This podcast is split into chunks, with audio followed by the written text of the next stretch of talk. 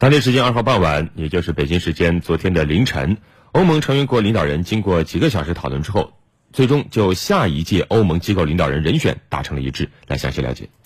当天，欧洲理事会决定提名德国国防部长乌尔苏拉·冯德莱恩担任下届欧盟委员会主席。冯德莱恩于二零一三年十二月出任国防部长，是德国历史上首位女性国防部长。此外，欧洲理事会还选举比利时首相夏尔·米歇尔担任下届欧洲理事会主席，提名西班牙外交大臣何塞普·博雷利·丰特列斯担任下任欧盟外交和安全政策高级代表，提名国际货币基金组织总裁克里斯蒂娜·拉加德担任下任欧洲中央银行行长。